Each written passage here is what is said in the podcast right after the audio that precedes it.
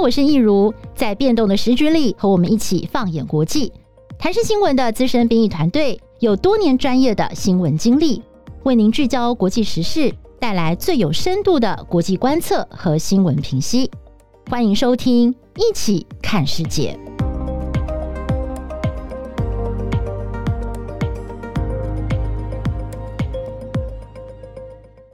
Hello，大家好，欢迎收听《一起看世界》Podcast，我是易如。哎，这个礼拜呢，我们要邀请到的是国际新闻中心的资深编译林信安，信安哥。嗨，信安哥，好久不见啦！哎，好久不见，易如好，各位听众朋友，大家好，我是信安。信安哥上次跟我们讲那个。马斯克，对不对？嗯、当时他还是全球首富，哎，讲完没多久他就股价掉了，跟他的新建一样爆炸四次。哦，不过他还那集还蛮蛮受大家的欢迎哦，哦因为就是过年嘛，大家觉得说，哎、嗯，想想看有什么生财之道，可以跟马斯克励志的故事来学习。嗯，好啊，这个礼拜呢，这个呃，就是我们知道。信安哥就是饱读诗书，超会念书的。然后呢，这个 knowledge 又非常丰富哦。我觉得这集超适合你的，嗯、就是在这个苏伊士运河的水道呢卡了长荣的长四号。嗯、在我们录音的时候，终于脱困了，哦、等了超久的。对，对，对，你第一次看到这个新闻发生的时候，你有什么反应啊？你第一个反应是什么？我那个时候其实还蛮忙碌的啦，那时候只是看到一个标题这样。那我。嗯也有点讶异，说苏伊士运河会卡住。呃，那后来知道它是超大的货柜轮，是。那我想说，嗯，终于发生了这样。哦，对，原来是这样。那我第一次看到这个新闻的时候啊，其实我就觉得他怎么会有这样的事情？就后来我的朋友就传了一个 link 给我，他就跟我说：“哎、嗯。欸”你赶快去看哦！这个你要看历史故事的话，就要记得去看 Netflix 的那个《王冠》。嗯，就是我我非常喜欢的《王冠》嘛，讲英国往事。嗯、他说那个第二季的第一集，我在讲苏伊士运河。嗯，哎，我想想，对哦，我记得我印象中有这件事情，然后我就回去看。嗯、哇，果然就是又重温了很多，就是那个历史知识。所以等他在节目当中也可以一起来跟大家分享。嗯嗯嗯，对对。不过我的朋友他，我觉得他的比喻超妙的。他就说，嗯、你看以前在苏伊士运河发生的事情，都是那种波澜壮阔的史诗级的一些冲突啊，嗯嗯、或者是说可能决定了某些国家的衰落，什么什么不同的命运有没有？嗯、就是对这个地缘政治有很大的牵动。嗯，可他说这次就是一一整个有点无厘头这样、嗯、啊，就一艘船卡在那，大家都不能动啊，就没办法，也怪不得谁这样子。其实这应该对，嗯、其实这应该算是一种黑天鹅事件呐、啊。呵呵所谓的黑天鹅是一种。它不是在系统里面计算得到的事情，对，对，它突然发生了，但是它发生的影响的结果是超出你预期的。对，嗯哼，对，其实这件事情，这个呃，大概是怎么发生的，或者它的这个过程，我们就先简短的讲一下，因为我相信听众朋友应该都蛮熟悉了。我觉得重点是这背后有很多我们不知道的故事哦，包括苏伊士运河的历史，还有就是在这个一九五零年代的时候发生的苏伊士运河危机那个事情哦，就是整个改变了这个呃国际势力的这个军事，然后甚至到后来的这个呃有这个船被卡。在上面很多我们不知道，这个黄色舰队被卡了八年哦，他们在上面到底怎么样度过那些日子，都非常的值得我们今天哦好好来聊一聊。好，首先信安哥，我们简短的稍微回顾一下吧，嗯、就是这个事情为什么会发生，后来怎么解决，你自己怎么看？这二十三号他那个早上的时候，那个长四轮他从那个红海苏伊士湾那边要往北。到那个欧洲去，他是从中国到呃荷兰的鹿特丹，是，但是他开到那个运河里面没多久，他就卡住了。那当然，现在我们后面来看，他是说呃，当初那个可能从 AIS 就船舶辨识系统来看，他可能本来是应该八九节的速度，他突然越开越快哈，那突然开到十三点多节这样。那什么原因我们并不清楚，到底是机械故障还是说沙尘暴的强风影响，我们不知道。总之，它就是打横了，打横卡在运河上面。Oh. 但是大家比较意外是说，因为想大家都以为运河很宽啊，怎么一般的船舰都可以过去？甚至我们都知道美军的航空母舰啊，美军第五舰队的那些神盾舰等等，他都他们都是通过苏伊士运河的，也没听过他们卡住。为什么这一次会卡住？那主要是说这次级别不同，因为它是二十二万吨的超级货柜轮。哦，嗯、听说它打横倒下来，可能比那个巴黎铁塔还要长。嗯，有它大概四百公尺长嘛。呵呵呵，那我们的一零一大概是五百零八公尺，比一零一短一点点。有人说是差不多跟帝国大厦一样高了。哇哇，那真的是很惊人。而且啊，我有注意到，这次出了事情之后，到底谁来负责？哇！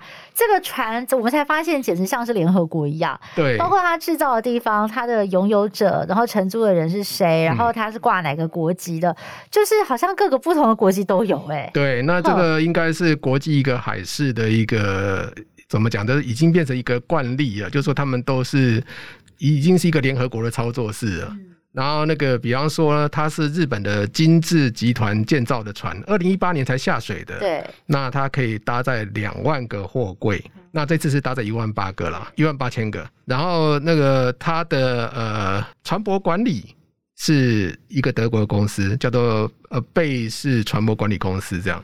但是它这次是因为是长荣租用的，它长荣呢，它是计时用船 （time charter）。也就是说，我有点类似说，比如说我们里长啊，给李明的观光旅游，对，他包了游览车去，哦，对，那但是游览车呢是游览车公司的老板的。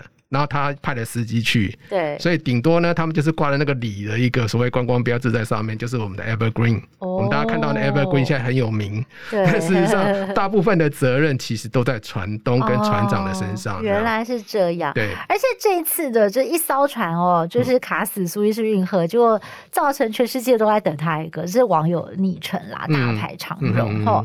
那其实也让大家看到，哎呀，全球化其实有时候蛮脆弱，一艘船哎出事了，卡在那边。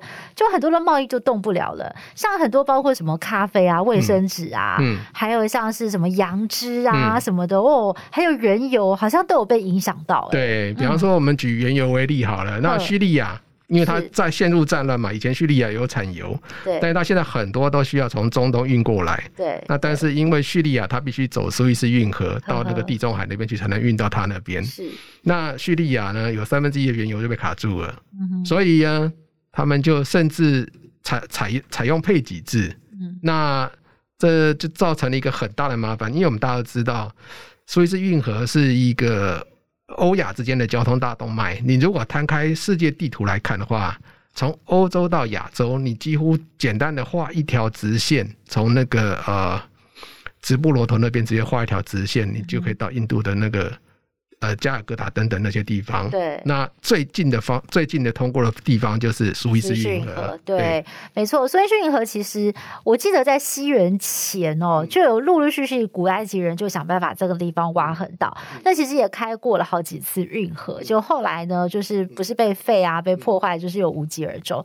那现在的这个苏伊士运河，它应该是一八五六年左右的时候新建而成的，哎，一八五九的样子，五九左右，就是大概是在那个时候新建而成。的，所以听说在这个运河开通之前，然后当时大家要绕非洲的好望角，那如果不绕的话呢，甚至当时他们还有人宁可是到了那个呃，就是过了地中海之后，他们宁可呢先把货物卸下来，嗯，走陆运的方式这样子走，哎，对。对对，所以真的就是蛮交通蛮不方便的。对，那有那个运河之后，那个方便多了啦。嗯，当初其实拿破仑他们也曾经想要开运河。对。但是听说是测量错误，对，他算到什么红海的水面比较高，对对对，他算到一边比较水面比较高，所以他就不敢开这样子。哦，所以后来他们才开了。嗯，对，哇，所以说呢，现在的苏伊士运河它占的这个全球贸易量。通过的贸易量是百分之十二，对不对？嗯，嗯，OK。那所以这次啊，如果我们用金钱来算一算的话，它大概损失会多少啊？全球的贸易额？一般来讲，呃，目前的报道都是说每个小时大概是损失四亿美元呐、啊，那一天大概是九十六亿美元。那其实金额也蛮庞大的。那他这次刚好卡了六天，其实他清走，就是说他这次那个长四轮脱困的时间比我预期的还早。对，因为我本来想说他那个二十二万吨。他那个卡的很深，因为他吃水还十五公尺，我怕他河岸太浅了挖不起来，然后涨潮也不够。那这次是因为借助满月的大潮。再加上他们挖了十八公尺深，两万七千立方公尺的淤泥，嗯，然后才把它救起来这样。嗯，太阳跟地球还有月亮连成一直线嘛，这个引力加成，所以老天爷也帮忙啦。嗯、对，刚刚好碰到这个时机点还不错，嗯、所以才能够脱困。那我们刚刚讲到说苏伊士运河的重要性啊，就是全世界的这个呃贸易量有百分之十二靠它哦。那它被堵住的时候，大家就纷纷在找替代方案。嗯、那我听到有两个替代方案喽，一个替代方案呢是。是要走这个非洲南部的好望角，就像是过去这个呃十五、十六世纪的航海家啊，他们传统上会去走的一个路线，或者呢是这个俄罗斯提出来的要来走北方航路，因为这个全球暖化关系呢，北极融冰嘛，他们觉得说，哎，那个可能也是未来的一个选择。不过就这两个航路，信安哥你觉得可行吗？还是各自可能也会面对到一些问题啊？都有一些问题啦，比方说走好望角啊、嗯。哦，好望角的话，它可能会多一个礼拜到两个礼拜的航程，嗯、大概差不多呃七千多公里这样的，四千四千海里吧。嗯，对。然后那个呃这样的话可能会多差不多台币一千两百万的一些费用，比如燃料费等等的。嗯，对。那其实。以成本来算的话，比较不划算。嗯，还有一个问题就是海盗的问题。索马利亚海盗吗？呃，现在说是几内亚湾。说去年去年统计一百三十五件海上。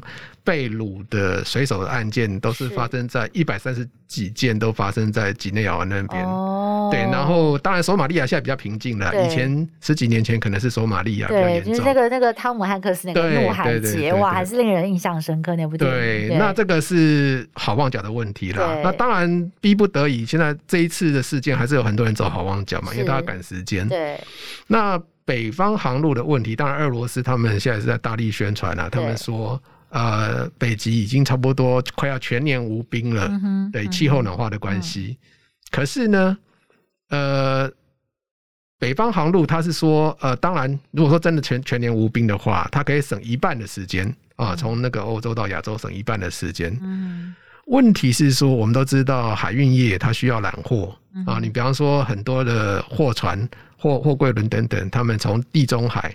啊，一直到这个亚洲，它可能沿着印度，沿着哪里啊，到新加坡什么，它沿路揽货，沿路卸货。可是如果你走北方航路的话，那个地方很荒凉。中国呃，俄罗斯其实它商业也没有那么发达，所以你走那边，除非你是直达车了，就是说，比如说你从日本直接到欧洲去啊，你直达车中间没有沿途休息揽货什么的，那可能可以，因为它省时间。可是。我觉得商业都是要讲究利润的，如果说没有利润的话，那未必走那边。而且，你如果在那边卡到海冰的话，俄罗斯能及时来救你吗？嗯、这个也是一个问题了。也有一点是信任上、信任度上的问题。对，当然就说他那个他的后勤能力有没有那么好，可以把那个航道完成的完完全的保存，而且让让它畅通这样。对对对、嗯、，OK，好啊。那幸好这次已经是迅速的排解了这次的长长这个 Evergreen 的事件啦。但是我们来回顾一下这个苏。是运河的历史，我们刚刚也稍微谈到一下，说其实在这个西元前的时候，古埃及人呢就已经非常积极的想要在这个地方来开运河，的确也是有过几几个旧河道嘛，是成功过的。那我我看到一个很有趣的故事是说呢，这个苏伊士运河其实苏伊士这个名字好像是某个埃及古代法老的名字，对对？哦，真的吗？哦，对对对，就是为了要纪念他，从他那个时代开始尝试要开运河。对，那。就是就像我们刚刚聊到，他可能是在一八五零年之后哦，就是是是英国跟法国他们共同的来出资，对不对？对，说是法国人开的，嗯、但是他们整个的合资是英国占百分之四十一，法国占百分之五十二的股份。嗯、哦，对，所以也是由他们来共管。嗯、听说在二次世界大战的时候啊，就是德军还有就是这就是那个轴心国嘛，他们也想要来抢下苏伊士运河的控制权。罗梅尔那时候想要他们北非非洲军嘛，对，他从那个突尼西亚那边吧，他从突尼西亚那边登陆，然后一直想要往东打到埃及，打通苏伊士运河。对对，但是问题是说被那个呃。哎，沙漠之鼠，英国的沙漠之鼠挡住了，挡住了，对不对？对对对对，OK，所以就没有没有能够得逞。嗯、那到了这个二战之后呢？哎，就发生了这个举世闻名的苏伊士运河的历这个危机事件哦。嗯、那其实那个时候它的背景就是冷战嘛，因为冷战时代呢，就是美苏两大阵营呢，他们都希望能够讨好埃及。好、哦，我们知道苏伊士运河它就是就是在埃及这个地方，嗯、然后呢，那个时候他们本来想要在埃及盖。一个所谓的雅思文大坝，对不对？嗯、那当时呢，埃及选出了一个总统叫纳瑟。嗯、那纳瑟这个人呢，他是阿拉伯民族主义的，嗯、对不对？后他就是要复兴阿拉伯人的光荣啊。嗯、那所以他其实也是在这个美苏两国之间呢左右逢源，他有点想要操作杠杆。嗯、对对对，对，所以其实当时哦，他本来已经跟这个美国人都谈好啦，美国人就想说，哎，那我要来帮埃及盖一个这个亚斯文大坝。哦，那但是后来呢，这个美方就觉得说，这个纳瑟好像不太值得信任哦，他又跟苏俄暗通款曲，对，所以后来呢，他就不想要再赞助这件事了。嗯，所以呢，纳瑟当然这个外交上面呢，他就踢碰壁了啦，碰壁了，那怎么办呢？他这时候就。开始跟美国渐行渐远，甚至有点翻脸了。嗯，包括其实那个时候有件事情跟台湾蛮有关系的，嗯、就是埃及在一九五呃，在一九五六年的时候还跟中华民国断交，对、嗯、对不对？蛮早的啦，他们非常早就跟中华民国断交啦，就宣布跟中华人民共和国建交。哦，这个其实就是在那个时候选边站喽。嗯、他那时候有点像第三世界，嗯、有点比较要靠。当然比较不靠哪国，但是可能有点比较偏向苏联的。对对对对对，没有错。好，嗯、所以呢，OK，这个是那个时候的冷战背景。那个时候呢，纳瑟他就决定说，为了恢复阿拉伯人的光荣啊，我们这个苏伊士运河就在我们家门口，怎么会是有英法共管呢？嗯、他们这两个殖民国当初已经把我们虐待的很惨了，嗯、还虐待我们埃及人去帮他们盖运河、去挖运河，而且更过分的是，听说当时啊，他们还有拿鞭子。鞭打奴隶事件哦，对，所以这个对埃及来讲是一个耻辱嘛，我们就觉得说，那所以这个运河在我们家门口，当然我们要自己拿回来啦。所以就在一九五六年的七月份的时候，他突然就宣布说。苏伊士运河收归埃及国有，而且呢，如果大家有看这个《王冠》第二季的第一集，就可以看到呢，他们就是演的，就是突然之间，埃及就派出士兵冲进了苏伊士运河的管理局哦，然后就把那些英法共管的那些人员全部都赶出去哦，甚至就是把他们打倒在地哦，就是非常的暴力。所以当时的英国首相叫做安东尼·艾登，那这个艾登呢，就是据说他年轻的时候长得很帅啦哦，他也是丘吉尔最信任的左右手曾经担任过丘吉尔的副相，而且他在二战期间呢，也曾经担任过这个英国的外交大臣，他也是为英国立下了汗马功劳。但但是他因为一直都活在丘吉尔这个伟人的阴影之下哦，当时他好不容易当了首相，他非常想要建功。那当时呢，就有人可能就给他建议说：“哎，你如果就是要建功的话哦，你最好就是打一场让你可以一战成名的仗。”好，当初呢，这个艾登就觉得说，嚯，这些埃及人居然闯到了我们苏伊士运河的这个办公室里面来，这个暴力对待我们的士兵，好人员，还这样子强占了苏伊士运河的管理权，这件事情让我们大英帝国这个怎么吞得下去呢？所以他当时就觉得说，我这这口气忍不下去，我一定要出兵。可是问题来了，因为那时候已经是在一九五六年，那时候联合国也成立了。联合国的意义就是说，希望不要再发生像过去两次世界大战这种人类暴走的行为哦，所有事情不要轻易的诉诸武力解决，大家要坐下来谈嘛。所以呢，英国身为说这个联合国安理会的五个常任理事国，当然也不能做出如此片面的举动啊！我要出兵就出兵，不能这样子嘛，要经过商量。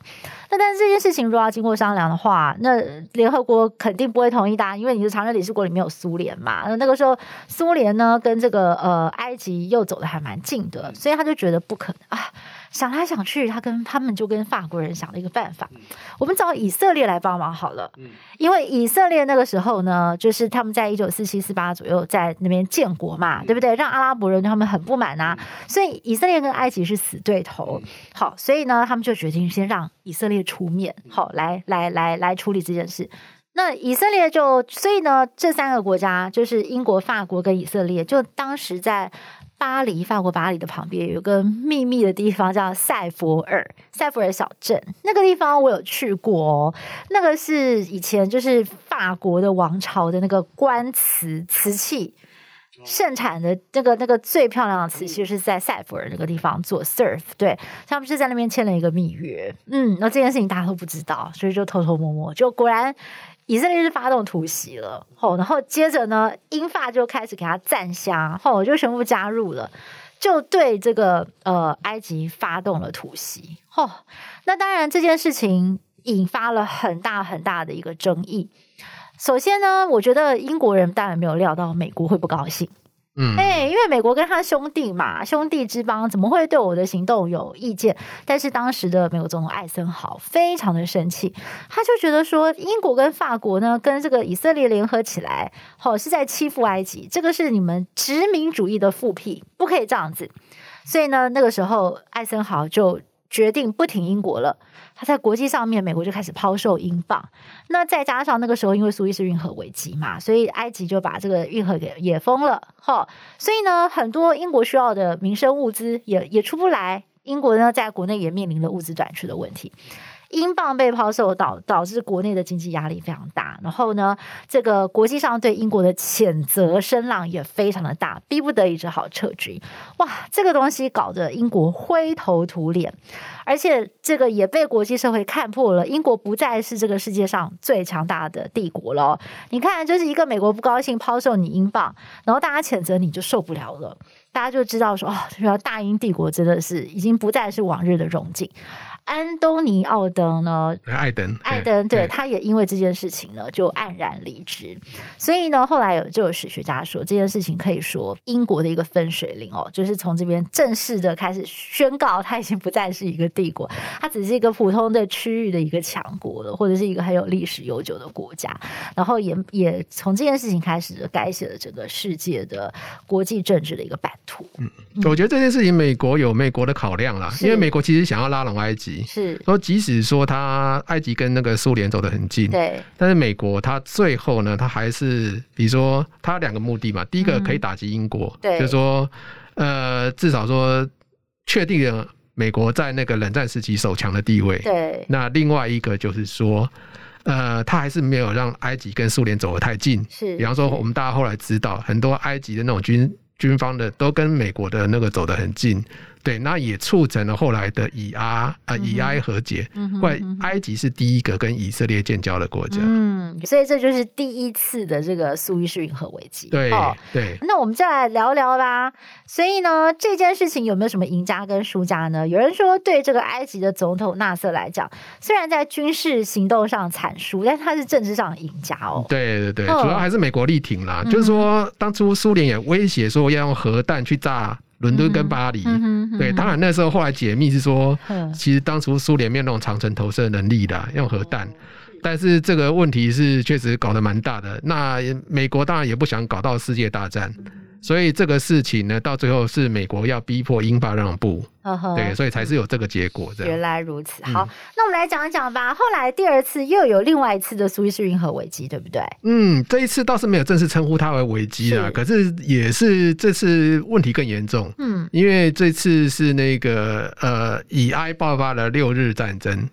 对，然后那个以色列他军队就推进到那个西奈半岛嘛，嗯、然后那个那个埃及部队就败退，然后到退到苏伊士运河那边，嗯、双方隔着苏伊士运河对峙。嗯、那为了埃及为了不让以色列使用苏伊士运河，然后他就炸断那些桥梁，或者是。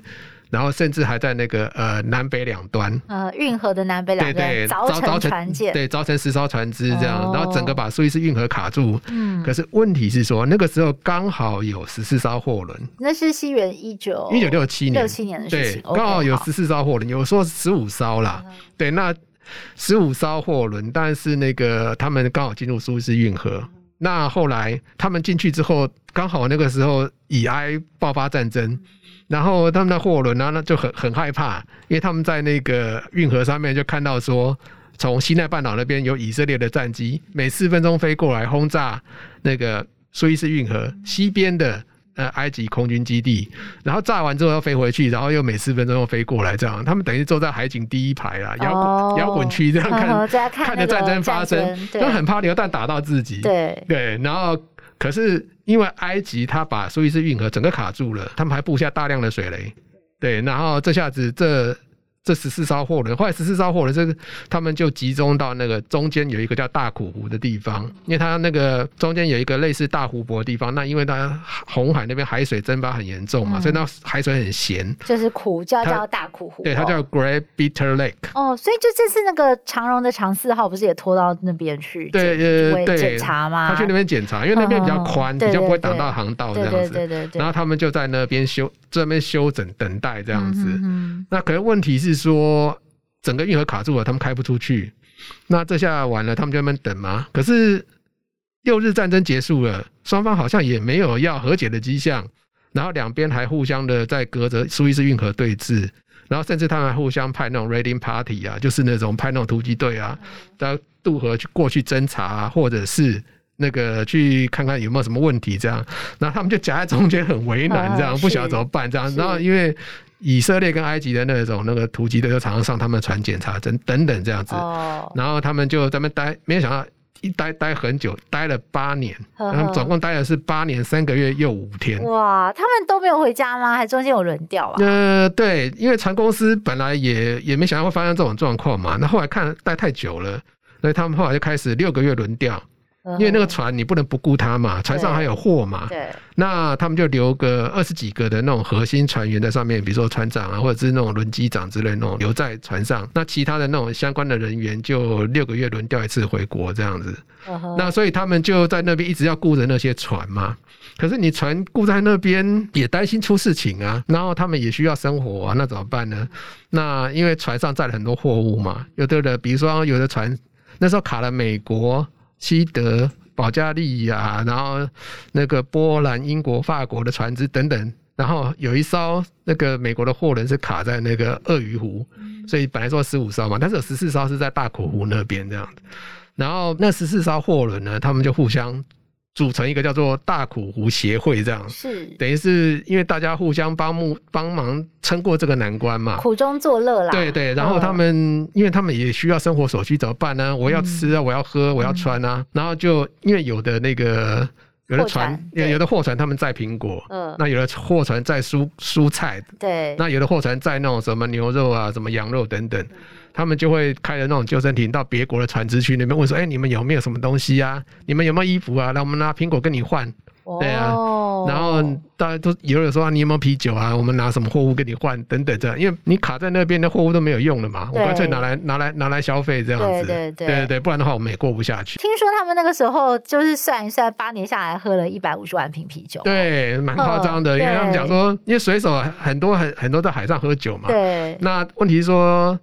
啊，他们有的载的货也有载啤酒，对，那没有办那没有办法，这货也载不到目的地的，然后就在那喝这样子。然后听说他们丢了一百五十万个空瓶子到那个大苦湖里面去。啊，而且后来听说他们还有开这个船上的奥林匹克运动会，就是各国来比赛运动比赛什么，就是排解时间啦。嗯对对对，一九六八年的墨西哥奥运嘛，那他们想说，那我们大家也不能待在这边每天惹是生非嘛，那他们总得做一些事啊，所以他们就。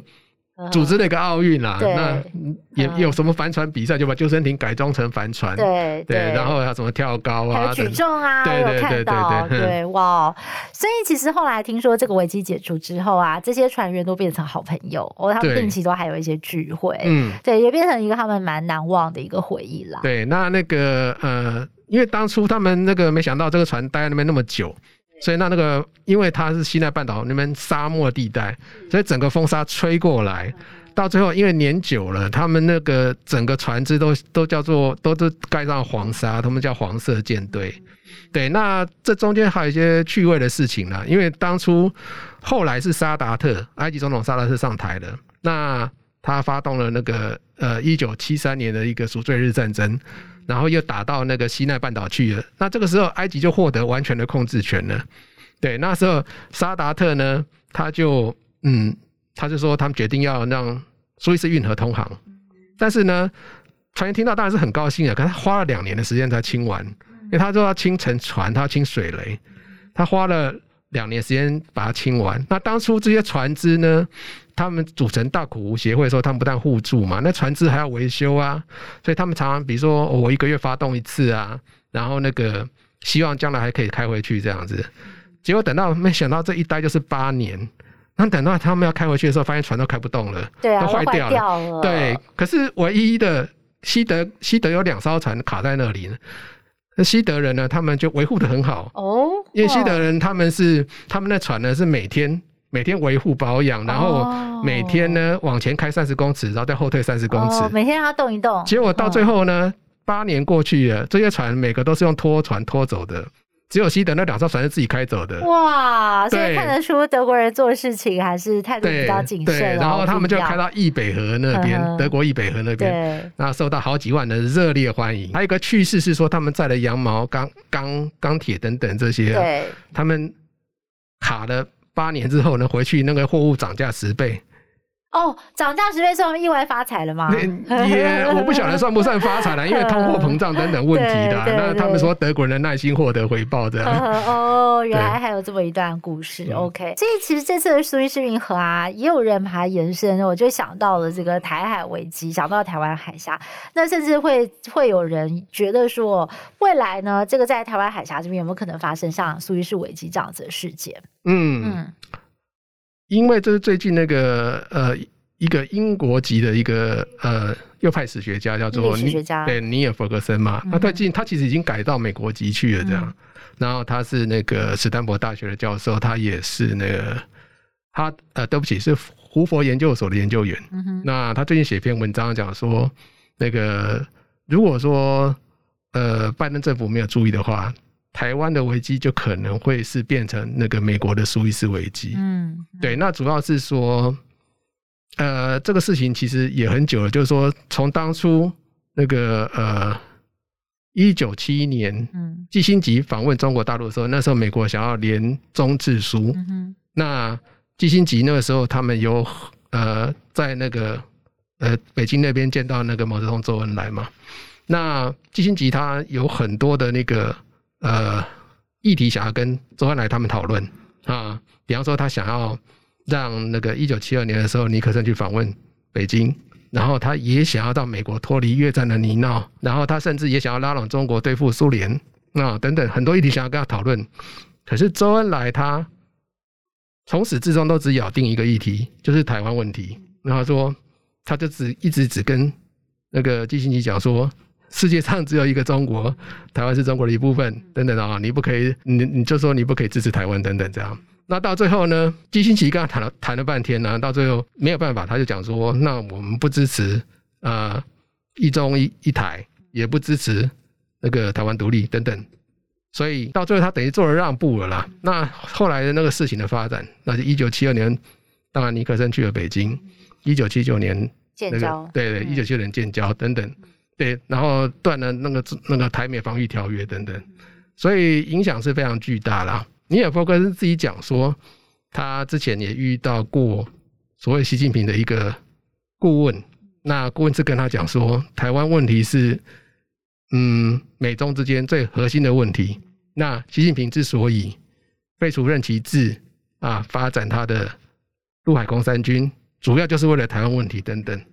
那因为·弗格森把这个把这个声明看得比较严重了，但是我其实觉得，其实这都是一直都是中国的一贯的立场。对，那但是他把这件事情，就是说，拜登政府上台之后，有一个很大的挑战，就是说，有一个因为中国大陆比较在南海，还有在台湾这方面有比较强势的作为，他认为说，如果拜登政府没有处理好的话。那也有可能像一九五六年的苏伊士危机一样，然后让美国美利坚帝国从此江河日下，一去不复回。嗯。哦，就像当年的英国。对对。哦。当初那个苏伊士危机，让大家看破说英国是一个纸老虎，然后大家殖民地就纷纷独立。独立，对。对对对。然后大家也不买英国的账，嗯、对。那从此英国就一去不复返了。嗯哼嗯。那假设说。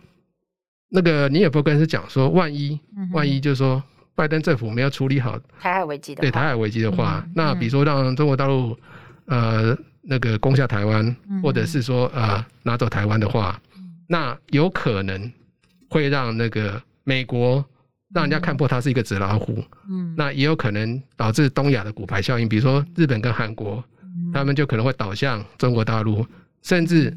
世界各国可能会抛售美元美债，那美国第一霸权就会从此失去它的地位。哦，原来这个尼尔弗格森的论点是这样子哦。不过，其实这最近有很多的专家学者对这个台海问题，其实也提出了非常多的看法啦。那我觉得，这现在这个，嗯，我们会来讲一下这个苏伊士运河的事件哦。除了就是我们看到这个全球化的意外的紧密连接跟它的脆弱，那么其实也看到就是各国的势力，从它的历史上来看的这个合纵连横哦，就是如果判断上面稍有错误，可能真的就是也会。会造成一些不可逆转的改变，对，所以呃，未来就是大家要怎么样来？第一个就是呃，处理全球化的问题哈，对，然后再来呢，就是在面对危机的时候要怎么样审慎的做决定？对，我觉得可能都是各国政府必须要深思的问题。嗯，对，因为以前大家讲说就全球全球运筹嘛，对，那现在可能大家比方说，因为美中贸易战之后，那再加上供应链失调。所以大家可能会讲说，必须要拉回重要东西，必须拉回本国制造等等啊。以前都讲说 just in time，我订货了，你才生产，你才运过来。现在可能必须说，我叫存货的概念，对，just in case，哦，just in case，对，万一万一发生什么事情的话，我必须要准备，要准备。OK，好，那今天非常谢谢新安哥跟我们分享这个苏伊士运河，就是包括这一次的这个事件，还有过去历史上面的一些危机哈，跟未来的一个展望跟一些这个专家学者的看法。再次感谢您，那我们也谢谢听众朋友的收听。如果您对我们的节目有任何的回馈、宝贵的意见，欢迎您到我们的脸书粉砖或者是我们的 IG 上面留言，我们也给大家来做这个事事实的一个回应哦。